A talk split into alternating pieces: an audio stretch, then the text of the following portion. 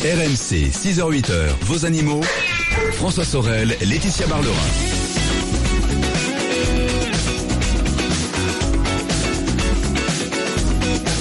Un excellent dimanche avec nous sur RMC et on salue tous ceux qui euh, viennent de nous rejoindre et qui euh, peut-être euh, vont pouvoir profiter de ce long week-end du 1er novembre. Voilà, en tout cas, merci d'être là. Jusqu'à 8h, c'est Laetitia Barlerin, notre vétérinaire qui m'accompagne. Et puis ensuite, ce sera l'automobile avec Jean-Luc Moreau, notre expert auto. Avec Jean-Luc, on s'intéressera donc euh, eh bien, à notre essai de la semaine. On découvrira avec Jean-Luc eh bien un véhicule que vous connaissez qui est l'un des plus populaires en France, c'est la, Renault Scénic. Eh bien, il y a un nouveau modèle qui sort, on verra ça tout à l'heure. On parlera aussi du contrôle technique des pneus hiver. C'est vrai qu'avec le passage à l'heure d'hiver, il faut y songer, surtout si euh, vous vous apprêtez à rouler euh, parfois sur des routes verglacées ou même sur la neige. Et puis, on parlera aussi de vente aux enchères tout à l'heure, euh, en deuxième partie de ce rendez-vous auto. Jean-Luc à partir de 8h, mais d'ici là, bien entendu, deuxième acte de, euh, ce, de, ce, de cette émission dédiée aux animaux avec notre vétérinaire Laetitia Barlerin. Laetitia, on va parler tout de suite d'Halloween. Enfin, de superstition animale. Parce que c'est vrai qu'autour d'Halloween, on a euh, bah, Mais- voilà, tout ce qui est euh, chauve-souris, araignée, Oui, il y a pas que les citrouilles. machin. C'est Voilà. vrai qu'il y a, bah, c'est-à-dire que les animaux sont, sont un peu euh, euh, sont liés à des superstitions dans l'imaginaire populaire, c'est sûr. Exactement. Comme le chat noir, on vient d'en parler, Ben mais oui. il y a aussi d'autres animaux. Et nous avons avec nous Anne-Marie Loras, qui est auteure de Les pouvoirs du chat noir et autres vertus animales aux éditions de La Chaux et Nestlé. Bonjour. Bonjour Anne-Marie. Euh, bonjour. Merci, mer- merci d'être avec nous. Alors beaucoup d'animaux donc font l'objet, je viens de le dire, même les frais, on va dire, euh, de superstitions. Votre livre est un bestiaire justement de ces superstitions. Alors on connaît le chat noir, mais en fait, euh, on s'aperçoit dans votre livre que le chat fait l'objet de pas mal de superstitions populaires. Ah, le chat est un animal qui a toujours fasciné l'homme, je crois. Euh, c'est, ben, on, on l'attribue soit à une créature de Dieu, soit à une créature du diable. C'est c'est dingue là quand même. Hein. Euh, C'est Voilà. deux Dans l'Égypte- extrêmes. Dans l'Égypte antique, par exemple, euh, on était condamné à mort si on, on s'en prenait au chat. Tiens. Et donc on plaisantait pas du tout avec ça. Et en revanche, plus près de, de nous au Moyen Âge, c'était considéré vraiment comme euh, euh, les, enfin, c'était vraiment là un animal de sorcellerie. Hum. Donc on le diable. chassait, on, on, on a vraiment euh, fait des, des, des chasses aux chats terribles. D'ailleurs, euh, il me semble bien que le, le chat noir, qui était encore plus détesté au Moyen Âge que, que les autres chats, euh, avait presque disparu de nos campagnes parce qu'il y avait une sélection qui faisait que, ben, comme on, on tuait tous les chats noirs, Ouais. eh ben, du coup, il y en avait de moins en moins. Mhm. Heureusement. Absolument, oui. Heureusement, aujourd'hui, il y en a. Euh, Quoique, il y en a encore dans les refuges, hein, comme je le disais tout à l'heure, parce que les gens ont en- encore cette Mais c'est vrai qu'on n'en superstition voit du pas, chat noir. on n'en voit pas énormément. Hein.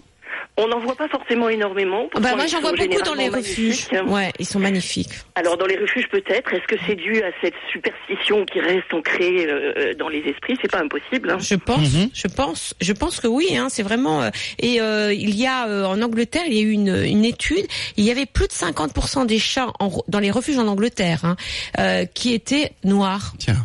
ou euh, très foncés. Ce qui est quand même, euh, voilà, un indice. Alors certes, il peut y avoir plus de chats noirs que, que de chats blancs en Angleterre, mais c'est quand même un indice comme quoi on, on est encore ancré dans ces croyances-là. Ah, Ben, ça reste très présent. Hein. Et, et je suis sûre qu'il y a beaucoup de gens qui y croient encore. Ben oui, malheureusement, malheureusement. Alors, Absolument. Euh, alors c'est incroyable parce que on, on- quand on lit votre livre, on dit mais c'est tout, presque tous les animaux euh, sont. euh, Enfin, il y a des croyances autour. Il y a même des, des croyances autour. euh, On, on parle de chat autour de la souris. C'est incroyable cette petite bête. Cette petite bête, oui. Alors, euh, on peut faire des tas de choses avec la souris. Euh, par exemple, si vous souffrez d'incontinence urinaire, vous pouvez boire le matin à jeun un bouillon de assaisonné de crottes de souris. Ah. Et il paraît que c'est absolument radical. Tiens. Ça doit être absolument délicieux aussi. Si- je je n'ai pas testé parce que je n'ai pas ce genre de problème. Mais je, je transmets la recette que j'ai trouvée dans des ouvrages très très sérieux et, et- et c'est quelque chose de récurrent. Donc euh, euh, vraiment les, les, les soins à base de crottes de souris et de rats. C'était quelque chose qui manifestement était tout à fait connu et, prisé. Ah oui. Et je crois aussi euh, il y a beaucoup de, de, de recettes à base de crottes de chien. Absolument, pour soigner les rhumes, les maux de gorge. Euh, bah, c'est pas compliqué. Vous sortez de chez vous, généralement vous trouvez euh, matière A. Vous faites sécher, vous pulvérisez ça et vous vous l'envoyez au fond de la gorge et c'est paraît-il radical. Bien sûr. Moi, je préfère ma petite pastille au miel. Ah mais alors tiens, si on parle du miel, avec les crottes de souris, on peut faire une excellente pommade pour la pousse des poils. D'accord. Ah oui. C'est-à-dire pour les messieurs, qui, les messieurs qui, qui perdent leurs cheveux, il, il faut qu'ils prennent de la crotte de souris, c'est ça? Voilà, ils se font un petit massage du cuir chevelu avec, euh, avec de la crotte de souris mélangée à du miel. Mhm. Ah Et oui. il paraît que c'était c'est absolument euh, génial. Écoutez, je commence à avoir ce problème. Je vais tester, je vous tiens au courant. C'est même irrésistible pour nous les femmes. Sûrement, sûrement. C'est ça, c'est ça. Alors, euh, j'ai vu que dans votre livre, on, parle des chats noirs qui portent malheur, mais l'âne aussi portait malheur pour les Romains. C'est incroyable ça. Eh bien, il il il paraît qu'effectivement, c'était pas. Mais alors, est-ce que ça peut venir euh, là aussi de- d'un d'un fond religieux, par exemple, euh, le Christ est entré euh, sur un âne, il s'est fait acclamer, et puis on sait ce qui lui est arrivé par la suite. Mhm. Donc, effectivement, on peut toujours arriver à rattacher ça à, à un fond de religion. En même temps, l'âne est aussi un animal. C'est l'âne qui a protégé le- l'enfant Jésus dans la crèche. Bah oui. Donc, euh, c'est aussi un âne qui pouvait être bien vu euh, par la suite. Enfin, c'est, c'est, de toute façon, c'est, souvent le, il y a souvent le, le- une chose et son contraire hein, dans le même animal. On arrive à retrouver. euh, euh, bon, ça peut être bénéfique pour certaines choses ou parfaitement maléfique Eh oui, ça- pour d'autres. Ça dépend des, euh, ça dépend des superstitions et, euh, et je crois aussi que l'âne il fait office de Miss Météo. On va, Absolument, oui. on, on selon va qui- d'ailleurs en, en avoir un dans le studio la semaine prochaine. Ah, je suis très, très, très heureux. Je crois que c'est une histoire de, je sais pas, de d'oreilles, non? S'il baisse les oreilles, il va faire beau ou je sais pas. ça Alors, doit être je, quelque chose je comme crois ça. que ça dépend des régions en fait. Il y a, euh, il y, en, il y en a qui disent que quand ils se roulent dans la poussière, euh, c'est signe de, je ne sais plus quoi d'ailleurs. euh, De pluie, allez. euh, peut-être. euh, bon, mais on, on s'en servait aussi pour soigner des tas de choses comme l'épilepsie, comme les coliques, les maladies de peau. Enfin, c'est, il, il peut, il peut être très très utile. Est-ce que l'hirondelle est utile aussi? Elle Ah, annonce le, pr- le printemps, mais encore. L'hirondelle euh, annonce le printemps encore que pas toujours, mais euh, bah, l'hirondelle c'est un animal euh, un peu sacré. C'est, c'est, on- la légende dit que c'est elle qui aurait apporté le feu sur terre et l'eau.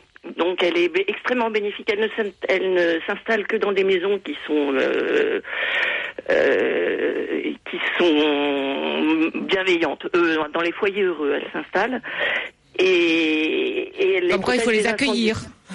Donc il faut les accueillir absolument et il faut pas les contrarier non plus parce que ça peut être la, la source de tas de maux.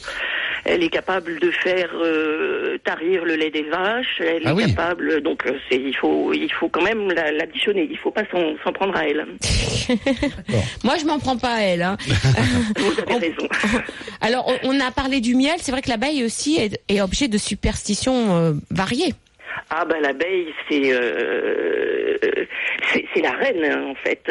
C'est c'est vraiment euh, les ruches ne peuvent pas vivre, ne peuvent pas s'épanouir dans un mauvais environnement avec un, un maître qui ne les soignerait pas comme il faut. Sinon elles risquent d'en mourir. Elles ne supportent pas les comportements euh, un petit peu olé olé si je puis dire. Olé olé. C'est-à-dire. C'est-à-dire que si, par exemple, Oui. euh, je ne sais pas si vous êtes marié, mais si vous trompez votre épouse, Ah, euh, l'abeille risque de s'en prendre à vous. Ah. Il y a de fortes chances pour qu'il y ait tout un essaim qui vous attaque, par exemple. eh bien dites-moi. voilà. ne Vaut mieux vivre en que- ville, quoique en ville, il y a des ruches maintenant. Mais Il y a des ruches, effectivement, et, euh, mais il faut pas les compter non plus, les abeilles. C'est euh, c'est vraiment, quand on a plusieurs ruches, il faut en dissimuler certaines pour que on puisse pas les compter, parce que si on les compte, c'est euh, on va attirer le valeur sur les ruches. ah, dites. Enfin, compter Ouais. les ruches, pas les abeilles, parce que si on commence à compter les abeilles, non, et il faut pas compter les ruches. ah, les ruches. Parce que Voilà, compter les faut- abeilles, parce que non. compter les abeilles, ça doit pas être facile. Ça doit- au bout d'un moment, on a mal à la tête, je pense. Je, je n'ai pas essayé, à vrai dire. Eh bien, dites-moi. Bon, bah écoutez, merci beaucoup Anne-Marie Loras. Merci beaucoup. Les pouvoirs du chat noir et autres vertus animales qu'on trouve dans les bonnes librairies. C'est aux éditions de la Chouette Très bien. Voilà, merci, merci Anne-Marie. Merci beaucoup à vous. Bon dimanche, au revoir. À vous aussi, au revoir. Bon, Laetitia, il faut acheter en tout cas un ticket de loto et le frotter sur le, chat noir. le chat noir. Peut-être que ça peut nous porter bonheur. C'est ça, hein si Bah oui. compris. 7h19, on revient dans un instant. Le 32 16 ou bien euh, animaux@rmc.fr. Tiens, on parlait justement de superstition. Est-ce que vous êtes superstitieux? Est-ce que vous pensez que les animaux ont leur mot à dire dans cette histoire-là? Vous pouvez nous le dire, hein, nous appeler euh, pour témoigner 32 16 ou bien animaux@rmc.fr. À tout de suite, on revient dans un instant. RMC 6h-8h, vos animaux. RMC, vos animaux. François Sorel, Laetitia Barlerin. Il est 7h21, c'est RMC, le week-end des experts, les animaux. Avant de retrouver la météo et les infos de 7h30, Laetitia, on va parler des oiseaux. C'est vrai qu'avec le changement d'heure, ça y est, on est passé à l'heure d'hiver. hein, ça, c'est pour info. Sachez-le, il est 7h21. Eh bien, euh, on se pose la question. Peut-être que bientôt, il va falloir, avec les jours qui raccourcissent et surtout qui se refroidissent, nourrir les oiseaux. Oui, peut-être. Peut-être. Est-ce qu'il faut vraiment nourrir les oiseaux vrai. Alors, on va le poser la question à Frédéric euh, Giguet, qui est euh, professeur au Muséum national d'histoire naturelle et auteur euh, de nombreux livres, dont le dernier livre qui s'appelle Le Petit Larousse des oiseaux de France et d'Europe, qui vient de paraître chez Larousse. C'est pas bête. C'est pas bête. Bonjour Frédéric. Bonjour Frédéric, bienvenue. Oui. Bonjour. Bonjour. Alors c'est vrai que avec le d'hiver, qui dit hiver dit jours plus courts, bien sûr, on l'a vu. Peut-être froid, en tout cas on va voir avec la météo, peut-être pas aujourd'hui, et surtout raréfaction de la nourriture dans la nature. Est-ce que l'on peut aujourd'hui commencer à donner à manger aux oiseaux ou faut-il attendre? Alors oui, bien sûr, on, peut- on- on peut commencer. Euh, nous, on a l'impression que les jours vont être plus courts parce qu'on a changé d'heure, mais pour les oiseaux, hein, il s'agit juste d'une minute euh, par jour de changement. Oui. Euh, le fait est que euh, effectivement, il fait un petit peu plus froid. Les petites graines qui sont les petites graines sauvages qui étaient dans les champs euh, commencent à être déjà toutes mangées.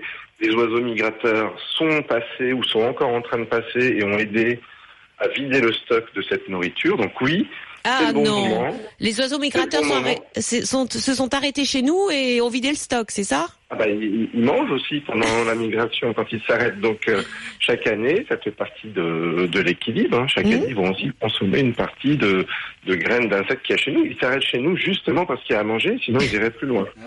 Ah oui, ben on est on est le grenier de l'Europe, hein. Oui. Ou en tout cas, on l'était. Parce Oui. que je, j'en profite aussi pour, euh, pour vous parler de, des premiers résultats d'un, observatoire que, que l'on a lancé en 2012 avec la Ligue pour la protection des oiseaux. Oui. qui s'appelle Oiseaux des jardins, auquel vos auditeurs peuvent par- participer. Donc chacun peut observer les oiseaux dans son Oui. jardin ou un, jar- un jardin public et euh, saisir les données sur euh, le site de l'observatoire oiseaudesjardins.fr. Et on a commencé à analyser les premières données et on s'aperçoit que euh, les plus les jardins sont entourés d'agriculture intensive, plus les oiseaux qui vivent dans le milieu agricole rentrent vite dans les jardins pour chercher les graines aux mangeoires.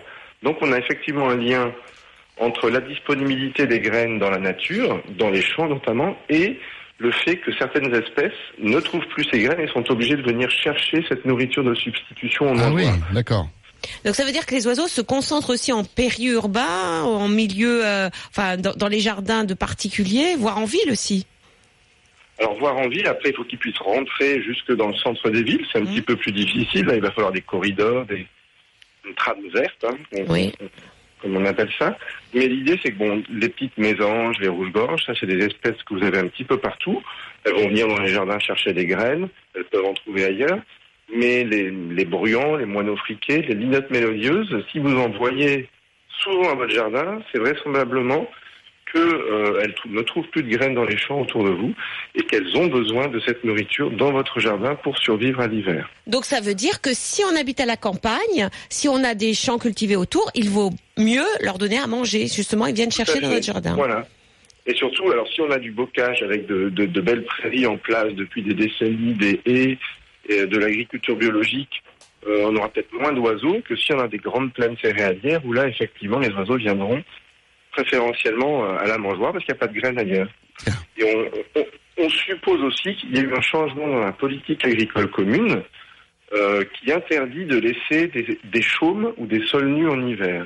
Oui. Donc on- n'a plus euh, des chaumes de maïs ou de blé ou de d'autres cultures avec plein de petites plantes sauvages et plein de graines perdues qui sont disponibles pour les oiseaux en hiver. Les agriculteurs sont obligés de ressemer un couvert euh, végétal qui va servir d'engrais vert et sur lequel on va donner, on va passer un, herbicide au printemps pour le tuer avant de labourer. Mhm. Donc il n'y a plus de graines. Il y a eu un changement de, de politique agricole commune pour préserver les sols et les nappes phréatiques, hein, pour euh, Oui. pas que les, les sols s'abîment et que, et que les eaux euh, aussi emportent le sol avec elles. Mais d'un autre côté, ça a été très défavorable à la biodiversité. Et du coup, il vaut mieux avoir un beau jardin avec euh, justement de la nourriture pour nos, pour pour Voilà. pour les oiseaux. Et qu'est-ce qui est le Voilà, plus, donc- qu'est-ce qui est le plus dangereux en hiver pour les oiseaux? C'est le manque de nourriture ou, ou- ou le froid? Alors le froid, ils arrivent à, à y faire face, euh, Oui. surtout euh, avec le climat qui se réchauffe, ça ne, ne devrait pas être un problème. mais, euh, mais effectivement, c'est le manque de nourriture. Alors, la nourriture leur permet de faire face au froid. On Ah sait que des petites mélanges, par exemple, dans le nord de la Finlande, où il y a très peu d'heures de jour, hein, il y a juste 2-3 heures de, de jour dans la, au cours d'une journée, elles arrivent à, à manger énormément pendant ces 2-3 heures. Ensuite, elles se mettent dans un nichoir ou une cavité d'arbre et elles se roulent en boule, elles se mettent comme en léthargie, avec le, le rythme cardiaque qui se ralentit. Donc les oiseaux peuvent s'adapter à des conditions de froid euh, relativement drastiques. Par contre, pour ça, il leur faut à manger. Donc il Mmh. leur faut de l'énergie. Et c'est cette nourriture qu'on peut leur proposer, surtout des graines de tournesol. Ça, c'est pratique parce que ça leur impose une activité physique pour ouvrir la graine et, euh, et accéder à la nourriture. Euh, mais classiquement, on peut mettre des boules de graisse, on peut mettre des graines de Niger, des petites graines noires euh, qui sont très prisées par les chardonnerets notamment, qui est une espèce qui va pas très bien en ce moment. Donc euh, voilà, on a différentes possibilités. Les boules de graisse, ça je sais Laetitia que c'est une de votre spécialité. Oui, moi j'adore Euh, les boules de graisse. Je voilà, m'en fais tous les matins au petit déjeuner et je suis en forme pour la journée. Vous voyez, vous passez très bien l'hiver chaque année. Donc, Eh ben ouais. on, va, Frédéric, on- on va en parler justement de Frédéric, vous, l'alimentation. vous restez avec nous car nous avons quelques questions d'auditeurs justement qui euh, s'interrogent concernant la nourriture qu'ils peuvent donner aux oiseaux. On en parle dans quelques instants après la météo et les infos. Et puis sachez que si vous nous appelez au 3216 et que vous passez à l'antenne ce matin, on va vous offrir justement tout ce qu'il faut pour nourrir euh, les oiseaux l'hiver, à savoir une petite mangeoire ainsi que la nourriture qui va à l'intérieur, euh, offert par RMC Botanique. Météo info et on revient sur RMC à tout de suite. RMC jusqu'à 8h, vos animaux. François Sorel, Laetitia Barlerin.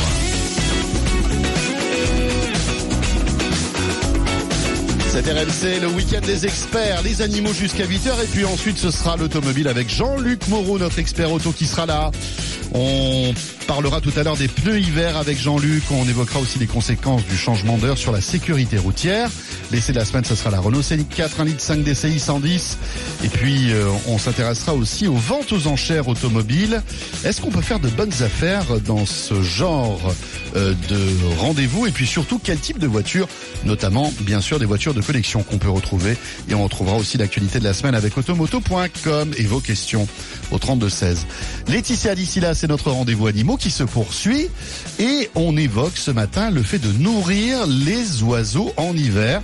On l'a vu, c'est important de le faire, même s'il faut, il faut pas faire n'importe quoi. Hein. Et oui, et nous sommes avec euh, toujours avec euh, Frédéric Giguet, qui est euh, professeur au Muséum d'histoire naturelle et auteur d'un livre qui s'appelle Le Petit Larousse des oiseaux de France et d'Europe, euh, qui vient de paraître chez Larousse, bien sûr.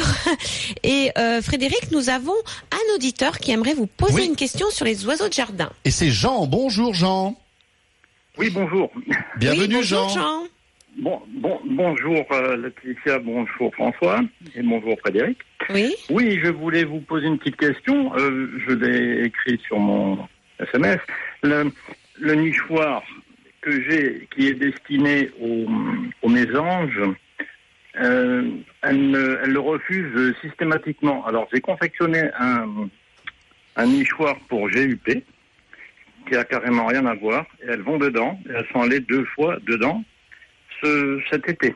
Donc, ce que je voulais savoir, c'est que est-ce qu'il faut nettoyer ce nichoir maintenant, oui. ou est-ce qu'il faut laisser tel quel pour qu'elle revienne l'été prochain, enfin ou le printemps prochain? Alors, est-ce qu'il faut laisser les nichoirs dans les arbres en hiver et les, netto- les nettoyer ou pas, Frédéric?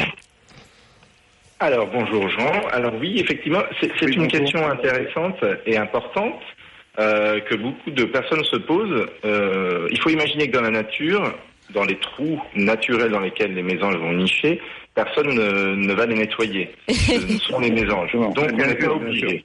Voilà, on on n'est Bon. pas obligé de les nettoyer et notamment parce qu'en hiver.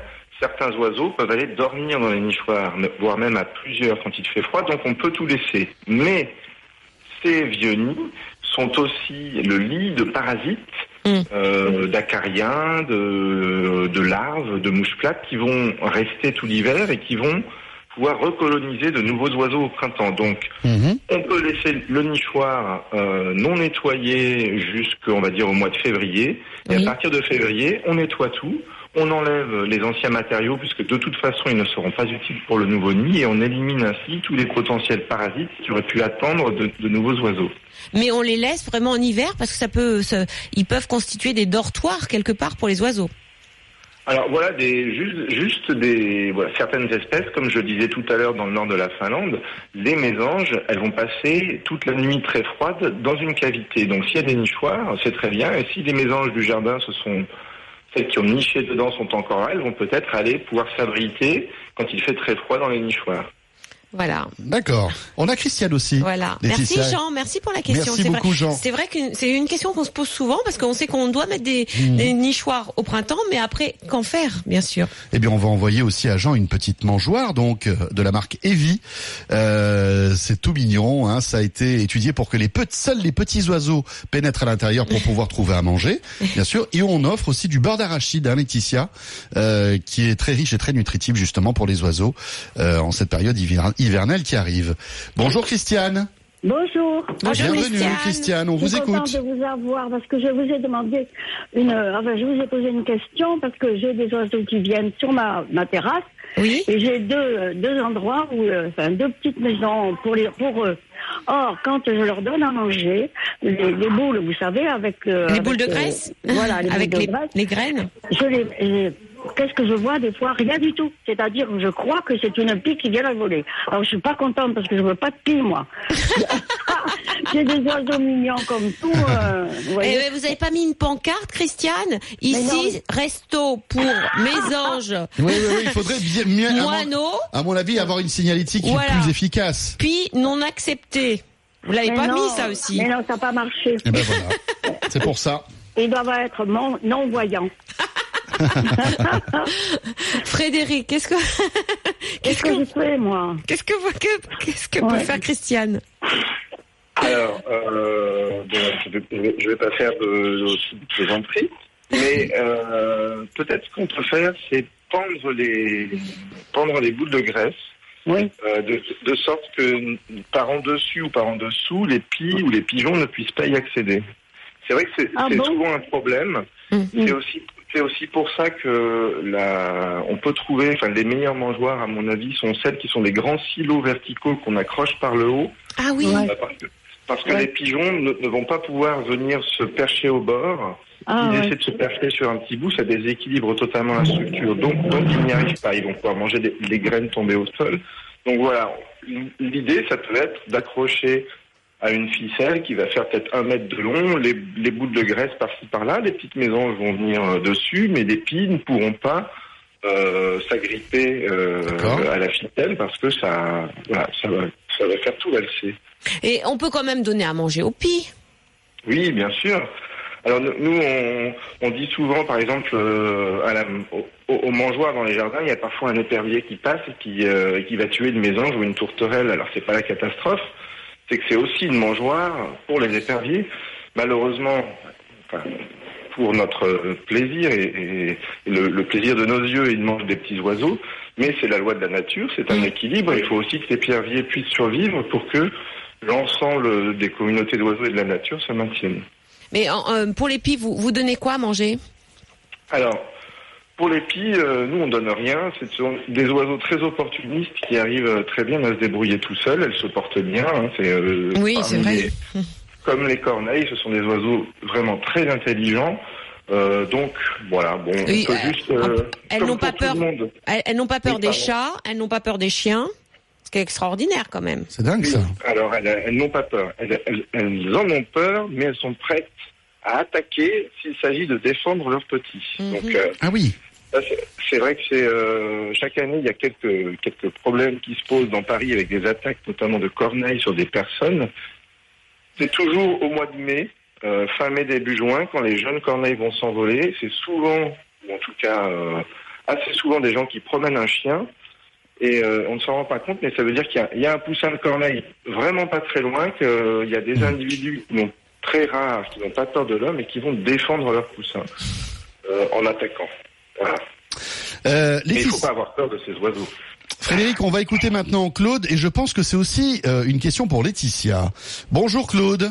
Oui, bonjour. Et merci, Voilà, Christiane. Je voulais vous demander, je- j'essaye de nourrir des oiseaux en, en, met- en accrochant des boules de graisse aux arbres, etc. Oui. Mais j'ai un chat. Et je me demande euh, s'il y a un moyen de, de pouvoir quand même réussir. Enfin, je, pense que le, chat doit peut-être voir un chat, ça effraie les oiseaux et ils viennent pas. Bah, ça dépend où est la boule de graisse. Les oiseaux sont Euh, Aux intelligents. arbres, je l'accroche. Voilà, si si s'ils voient qu'ils peuvent aller manger et qu'il n'y a pas de risque concernant les chats, mais bon, c'est vrai que s'il y a un chat, Bien sûr. euh, voilà, Bah, il ça ne veut semble- pas dire non plus que, que y- y- euh, même si vous avez des chats, ça ne veut pas dire qu'il n'y ait- il pas d'oiseaux dans votre jardin, qu'ils ne Il y viennent en pas a dans. des oiseaux, je, Et je- voilà. je vois des oiseaux, mais je trouve que les boules de graisse ne sont pas tellement euh, entamées. Enfin, et alors je, je me demande s'il y aurait quelque chose à faire. Frédéric, qu'est-ce que vous en pensez? Alors, oui, alors là, je vais dire quelque chose qui, enfin, ma- Madame Claude s'en est rendu compte, et, et c'est un sujet euh, qui est très à la mode en ce moment euh, dans le milieu de l'ornithologie, c'est le fait que les chats domestiques euh, sont de vrais prédateurs d'oiseaux dans les jardins. Alors, il y a eu une, une estimation aux États-Unis qui a conclu que les chats euh, sont responsables de la mort de plusieurs milliards d'oiseaux chaque année. Oui, alors là, Frédéric, vous savez, voilà. c'est des études aux États-Unis. On n'a jamais fait d'études en dis. France. Voilà. Oui, ce sont des extrapolations. Mhm. Les études en France sont en cours, avec des moyens qui sont assez sympathiques aussi, qui sont de, de placer des petites caméras avec GPS sur, euh, sur certains chats, euh, dont les propriétaires l'acceptent, pour voir un petit peu les parcours qu'ils font, où ils vont, ce qui se passe. Euh, je pense que la, la, la, la Ligue pour la protection des oiseaux est en train de, de tester différentes méthodes pour essayer d'éloigner les chats de la zone où l'on veut nourrir. Il y a des colliers à mettre sur les arbres pour ne pas qu'ils grimpent. Il y a, voilà, il y aurait peut-être des planches Oui. qu'on peut utiliser, mais là, Ah les, oui. les IPA, vous, vous savez sûrement mieux que moi pour, Euh, euh, pour je éloigner suis- un voilà. peu les, Je peux vous- certaines zones. Voilà. Alors d'abord, euh, je suis aussi une certaine euh, expérience où justement on a suivi des chats euh, par GPS, etc. Et on a regardé un petit peu ce qui ramenait comme proie. Et je peux vous dire, dans 90% des cas, euh, au bout d'un mois, on a eu mulots, euh, musaraignes, souris et très très peu d'oiseaux. Alors après, c'est pas non plus euh, euh, au printemps que, que l'on a fait le le- l'expérience. Donc déjà, euh, voilà, il faut pas non plus les rendre responsables de tout. Et c'est vrai que concernant les chats, alors il y a la fameuse petite clochette que l'on peut mettre, le petit grelot que l'on peut mettre au collier du chat, qui peut éventuellement faire en sorte que les proies entendent le chat Oui. arriver. Euh, les, les, les Anglais ont trouvé aussi une autre façon, c'est qu'ils mettent au chat, vous savez, les, les, les, les fameux chouchous qu'on met dans les cheveux pour, les queues de- pour se faire oui. une queue de cheval.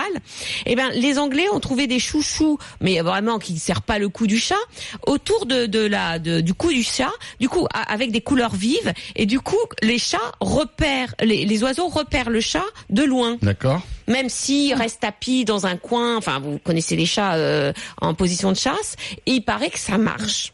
Et puis bien sûr des colliers au niveau des, des arbres pour éviter que le chat monte dans l'arbre. Ah, d'accord. Ouais, et, et- il me semble qu'en plus, le, sur ces colliers qu'utilisent les Anglais, les, les couleurs et les motifs ont été Mhm. étudiés justement pour correspondre à la vue des oiseaux et pour de, être beaucoup, enfin, plus perceptibles pour les oiseaux que pour nous, par exemple. Voilà. Et on, la- et on les attend en France, ces, ces fameux euh, chouchous pour chats. Voilà, Claude. on, on est assez impatient. Vous voyez, moi j'ai un jardin où je nourris, je n'ai pas de chat, Oui. mais j'ai au moins 5-6 chats des voisins qui, Eh oui, qui viennent, se promener. Mhm. Donc il y a forcément quelques oiseaux, euh, notamment des tourterelles turques qui, euh, qui passent. Euh, à peu près une Mhm. par hiver, je pense, en tout cas une belle plumée par hiver. Et voilà. Et euh, ça Mmh. fait aussi partie de, de la nature, de l'environnement, hein, parce que l'homme fait partie de cet environnement. Mais euh, voilà, s'il y a des solutions, c'est vrai qu'on les attend avec impatience. Frédéric, on remercie Claude euh, pour euh, votre appel, Claude, et on enchaîne avec Paul qui est là. Bonjour Paul. Bonjour Frédéric. Bonjour. Bonjour Paul. Bonjour, Bonjour. Bonjour à tout le monde. On vous écoute, Paul. Voilà. Euh, depuis euh, pas mal d'années, on ne voit plus, je parle surtout de Paris, hein, on ne voit plus de petits moineaux. C'est À vrai qu'on ça peut être dû Parce qu'autrefois, il y en avait partout. Maintenant, il n'y a plus que des pigeons, ou des pies, ou des corneilles aussi. Moi, j'habite à Vincennes. Frédéric, c'est vrai. On oui. voit plus de petits moineaux, c'était si mignon. Frédéric, qu'est-ce que vous en pensez? C'est vrai que c'est un grand débat là en ce moment. On voit de moins en moins de, de moineaux. Est-ce qu'ils seraient sur le déclin? Alors oui, on, on en a beaucoup entendu parler dans les médias là en fin d'été. Euh, on va avoir une idée assez précise puisque le, le CORIF, le Centre ornithologique de la région Île-de-France, a fait des, des comptages il y a une dizaine d'années, les a refaits et est en train de, de- de les terminer. Donc au mois de novembre, on aura des données pour comparer précisément quartier par quartier dans Paris l'évolution des populations de moineaux. Et oui, on peut dire qu'effectivement, on, on est en train de, de- de voir le moineau, le, le piaf à Paris disparaître petit à petit. À cause de quoi Euh, alors, c'est un déclin qui a déjà été observé à Londres, à Copenhague, dans d'autres capitales. Les raisons dans ces grandes villes euh, étaient notamment la disparition des insectes avec lesquels euh, les parents nourrissent les, les petits dans les, pre- les, pre- les deux premières semaines de leur vie. Mhm. Le moineau, on a l'impression que c'est un- il mange des graines, il a un gros bec, mais comme tous les oiseaux, euh, la première semaine ou les deux premières semaines de vie des, tout petits poussins, bah, ils sont nourris avec des, des chenilles, des larves d'insectes ou des insectes qui leur permettent d'avoir une croissance rapide. Et en ville, malgré les efforts pour recréer des espaces verts, pour essayer de mettre moins de pesticides et d'herbicides dans les jardins publics, on a quand même un déficit, tout est jardiné, il y a quand même encore des, euh, des produits phytosanitaires utilisés. On a un déficit en insectes par rapport à autrefois, parce que la qualité globale de notre environnement est moins bonne. Donc moins de nourriture pour les bébés moineaux. Et puis aussi, on a un type d'architecture qui ne permet plus d'abri- d'abriter des nids de moineaux. hein. Il y avait autrefois les, sous les toits ce qu'on appelait les caches moineaux, où ils pouvaient rentrer sous des tuiles. Mm. Maintenant, on a des bâtiments euh, en, béton ou en, ou en parpaing avec des toits plats qu'on va végétaliser, mais mais il n'y a plus de place pour les moineaux. Alors heureusement qu'on offre ces petites mangeoires où ils peuvent se s'abriter. C'est bien ça. Voilà. Merci Frédéric. Merci Frédéric. Merci Je vous en beaucoup. prie. Merci à vous et merci à vos auditeurs. Et je recommande votre dernier livre qui s'appelle Le Petit Larousse des oiseaux de France et d'Europe. Et vous offrez toutes les clés pour identifier plus de 600 espèces euh, qu'on peut observer dans nos jardins et dans, dans nos campagnes. Voilà. Et on offre donc à Paul, qu'on a eu à l'instant au téléphone, cette mangeoire plus la nourriture qui va avec. C'est très mignon parce qu'en plus elles existent en plusieurs couleurs. Euh, voilà, on vous offre ce cadeau, bien évidemment, RMC en collaboration avec Botanique. Laetitia, on revient dans un instant et on va parler du museau des chiens, surtout les museaux gris. Voilà. Est-ce que le grisonnement précoce du museau chez le chien est un indice de troubles du comportement et de mal-être? Là là là là. Moi, ça vous a vu, j'ai le museau rose. Hein. Il n'est pas gris, hein. Tout va bien. C'est c'est c'est bon si, si- C'est bon signe. C'est bon signe, c'est très bon signe là. D'accord. Euh, 7h48, c'était RMC, le week-end des experts, les animaux. À tout de suite.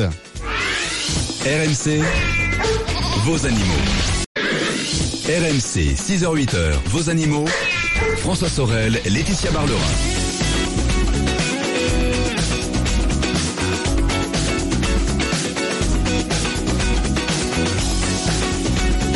Pratiquement 8h moins 10. C'est RMC, c'est le week-end des experts et les animaux avec notre vétérinaire qui est à mes côtés chaque dimanche 6h, 8h. Un rendez-vous exclusif RMC. Notez que juste après la météo des infos de 8h, ce sera l'automobile avec Jean-Luc Moreau. Laetitia, on va maintenant eh bien euh, accueillir Laurence Dillière Le Sœur qui est vétérinaire comportementaliste et auteur du site Kate Dog. Non, c'est cat dog Ou Cat, Kate, voilà. Cat. Cat. Et dog. Comme, comme un cat, quoi. Comme, comme un cat, Cat et dog. et dog. Voilà, on y est arrivé. com. Bonjour Laurence. Bonjour, Laurence. François. Bonjour Laetitia. Bienvenue. Alors, on Merci. vous invite parce que, selon une étude américaine qui est parue récemment, le grisonnement précoce du museau chez le chien est signe de troubles du comportement. Alors, comment en est-on arrivé à cette conclusion? En fait, c'est euh, la célèbre zootechnicienne et comportementaliste euh, Temple Grandin, Oui. américaine, qui a, qui a réalisé une étude au Colorado, en fait, qui, lors de ses consultations de comportement, avait observé de, de manière anecdotique euh, un grisonnement du museau chez, chez de nombreux chiens. Et son impression euh, personnelle, c'était que ces chiens, en fait, présentaient des troubles anxieux ou impulsifs. Donc, elle est partie, elle a émis l'hypothèse que, euh, effectivement, il était possible qu'il y ait un lien euh, de ce grisonnement avec d'éventuels troubles du comportement. Et elle a décidé de réaliser une étude sur 400 chiens environ, avec des photographies à l'appui, Oui. une notation euh, pour euh, grader le, le, le, le- le grisonnement du museau. Et à partir de là, pour valider son hypothèse, elle a réalisé un test statistique Oui. pour savoir si effectivement euh, on pouvait euh, prédire en fait déjà s'il y avait une valeur prédictive, c'est-à-dire si effectivement des troubles du comportement, le grisonnement pouvait prédire des troubles du comportement et valider cette hypothèse. Donc le, le bilan de son étude en fait, c'est que effectivement euh, elle a corrélé de manière significative euh, le grisonnement prématuré du museau avec un état anxieux ou impulsif. Impulsif. Et voilà, c'est ça en fait, les troubles du comportement, c'était à la fois que les chiens présentaient euh, des manifestations anxieuses et des manifestations impulsives. Et par ailleurs, euh, elle a validé aussi effectivement euh, le, le fait que des réponses craintives vis-à-vis de, de plusieurs types de stimulation comme des bruits intenses, euh, des, des personnes ou des animaux qui n'étaient pas familières vis-à-vis du chien, Oui. étaient prédictives d'un grisonnement. Voilà. Mais Donc en fait, oui. Oui. donc en fait, euh, elle, elle, a, elle a finalement, elle a considéré, elle a dit qu'on pouvait considérer que le grisonnement du museau pouvait servir de signe d'appel pour prédire en fait un trouble du comportement. Et est-ce que le phénomène concerne autant les femelles que les mâles, euh, toutes les races? Oui, alors oui, oui, il y avait, elle a pas de, il n'y a pas eu de, effectivement de, de, de différence entre les mâles et les femelles. Et concernant après- les races, et concernant les races non plus. sauf les, chiens blancs. Alors, les chiens blancs, on les a bien sûr éliminés de, de l'étude puisqu'il n'était pas possible de, de, de, de, de- de- de valider un grisonnement. Donc, elle a exclu tous les chiens clairs et au pelage blanc de l'étude, en fait. Mais on, on sait que chez l'homme, quand on a un choc psychologique, enfin Oui. chez l'homme et la femme, hein, euh, ça peut faire blanchir les cheveux. Et ça, on, on, Oui, bien on sûr, voit. on le voit. Hein. Est-ce que Ah oui. c'est Oui, le oui. même phénomène que est-ce qu'on peut le rattacher à ce phénomène-là? Alors, en fait, euh, alors il y a plusieurs études. En, euh, en fait, Temple Grandin, elle a réalisé cette étude parce que elle, une- elle est partie d'une impression de départ, mais elle avait rien trouvé dans la bibliographie, en fait, qui, euh, qui fasse le lien. Chez l'homme, ce qu'on sait, c'est qu'il y a des facteurs qui prédisposent au grisonnement. Oui. comme la, vous savez, la vulnérabilité génétique, enfin le fait d'avoir par exemple un père qui a ou une mère qui a les cheveux blancs précocement et donc vous, vous aurez les cheveux blancs plus précocement, Mhm. L'impact de la maladie, euh, le mode de vie, bien sûr le stress, euh, la douleur, l'anxiété, tout ça, c'est des facteurs qui prédisposent, mais en fait, euh, en général, le grisonnement chez l'homme, c'est toujours multifactoriel, si vous voulez. Mhm.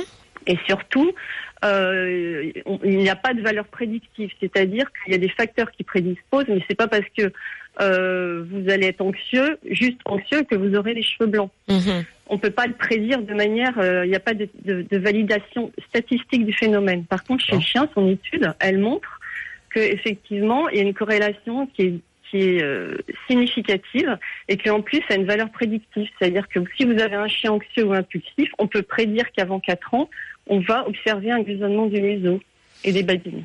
Mais que, euh, vous, oui, vous, vous, en tant que vétérinaire comportementaliste, que, pensez-vous de ces conclusions Faut-il vraiment s'inquiéter si on voit euh, le museau de son chien qui blanchit alors qu'il est jeune? Alors euh, moi je pense que je pense que de toute façon euh, il faut quand même observer euh, à ce moment-là si on voit le museau blanchir effectivement on peut se poser la question de est-ce que mon chien présente des manifestations anxieuses par exemple? Ouais. Voilà. Donc, ça peut être un élément. Voilà, effectivement, puisque son étude, je pense que bon, elle peut éventuellement servir justement. Euh, le, le- fait qu'elle dise que ça sert, ça sert de signal d'appel à un trouble comportemental, ça permettrait justement peut-être aux professionnels euh, de la de vétérinaires, enfin le, ou, ou aux éducateurs canins, ou enfin bon, de, de d'entraîner la personne à faire réaliser une évaluation plus globale du comportement de son animal afin effectivement de le faire prendre en charge plus précocement. Mais je pense qu'il faut faut pas s'arrêter au grisonnement. Il faut se poser la question à ce moment-là. Effectivement, mon chien, qu'est-ce qu'il présente comme manifestation? Tiens, je vais en parler à mon vétérinaire. Oui. euh, ouais, voyez? Mm. Donc, euh, Ça, ça peut être un des éléments, mais c'est- étonnant quand même. Parce que Bah on- oui. quand, quand on pense au stress ou à l'anxiété chez l'animal, euh, moi je pense plutôt au poil qui part. Enfin, c'est-à-dire que le, le chat ou le chien qui est stressé sur la table de consultation euh, de, du vétérinaire, euh, il perd beaucoup de poils quand même. Oui, tout à fait. Il perd, il perd instantanément beaucoup de poils et souvent il y a même une hyperséborée qui apparaît. Vous savez, on voit, on voit arriver des pellicules blanches en surface. Euh, en fait, la seule étude qui existait sur les animaux, c'était concernant le stress et le pelage, c'est qu'on a observé en fait euh, des taux de cortisol élevés dans le follicule pileux Mhm. qui étaient en lien avec l'état émotionnel. Voilà, c'était la seule étude scientifique sur le sujet qui existait. En fait, quand euh, Temple Grandin a fait ses recherches, mais euh, euh, elle, effectivement, c'est un constat, euh, c'est un constat en consultation qui, qui lui a qui- plus une impression parallèle qui qui l'a qui l'a mené en fait à réaliser cette étude pour valider son hypothèse. Mais euh, c'est vrai que ça paraît étonnant, mais justement, moi, je, enfin, je, je trouve que c'est intéressant parce que c'est toujours les choses étonnantes qui nous font euh, qui nous font découvrir euh, Oui, qui nous font avancer. des liens qui nous font avancer. C'est incroyable ça. Mm, mm. Alors, euh, pour finir, quels sont les, les premiers signes, alors, outre le peut-être le grisonnement du museau, les premiers signes d'une anxiété qui doivent amener à consulter? Alors bon, nous, nous en, médecine euh, vétérinaire, euh, on- n'utilise pas du tout le raisonnement des museaux, hein, puisque ça c'est une étude récente qui montre ça. Mais effectivement, déjà, je pense qu'il faudrait dire peut-être que c'est que que l'anxiété, en fait, l'anxiété c'est quand même une perturbation majeure de l'état émotionnel, qui est une, perturbation durable également, quand euh, quand il y a plus possibilité de retour à l'équilibre. C'est-à-dire quand la situation n'est plus réversible, tant qu'elle est réversible parce que le, le chien subit par exemple quelque chose, on dit que son état est réactionnel, et quand quand l'état émotionnel est, est perturbé euh, de façon majeure et durable, on parle de troubles anxieux. Mhm. Euh, en général, euh, le chien présente des réactions émotionnelles analogues à la peur. Oui. Hein, c'est un chien peureux, du coup? Alors, c'est c'est un chien euh, qui va présenter des manifestations de peur, mais qui peuvent se manifester soit euh, sous forme de crise de panique, on appelle ça l'anxiété paroxystique, par exemple. C'est, vous savez, le caniche qui qui saute sur la table de consultation, qui est en tachycardie, etc. L'anxiété, elle peut se manifester aussi de manière intermittente, et à ce moment-là, c'est c'est plus un état périodique qu'on va observer avec une tendance à l'anticipation et, et- et l'apparition d'agressions par peur et par irritation. Et c'est, et c'est d'ailleurs là euh, que c'est important de dire que l'anxiété, c'est une voie possible d'évolution de l'agressivité. C'est pour ça qu'il ne faut pas prendre euh, cela à la légère. Il faut que les Oui. gens soient informés. Hein. Et ne pas se dire, euh, bah, il est méchant, c'est son caractère, Voilà. euh, voilà. Tout à fait. C'est pas son caractère. Ça peut être euh, voilà une sonnette d'alerte. Merci Laurence. Merci. Je, je, je, je répète aussi que vous êtes la- l'auteur du site sur la santé et le comportement des chats et des chiens, un site qui s'appelle qui est très très bien fait et vous avez des tutos aussi euh, vétérinaires et vous pouvez même poser vos questions directement euh, au docteur Divière Le Sœur. Il est temps maintenant de retrouver notre euh, vidéo LOLCAT de ce dimanche matin. C'est une vidéo toute drôle alors qu'il a qualité puisque c'est une vidéo qui met des chiens euh, en scène pour Halloween déguisés en citrouille qui viennent chercher des bonbons euh, chez les voisins. Alors des bonbons pour chiens. Évidemment. Et bien sûr, c'est pas du sucre. Et c'est très C'est drôle. très voilà, drôle. c'est très mignon à retrouver sur la page Facebook de vos animaux sur RMC. Laetitia, on sera là dimanche prochain. Oui, je vous souhaite un très bon dimanche à tous. Je vous embrasse. À Et très bientôt. Et Merci. dans un instant, Jean-Luc Moreau pour l'automobile. À tout de suite après la météo et les infos. Retrouvez le week-end des experts en podcast sur rmc.fr.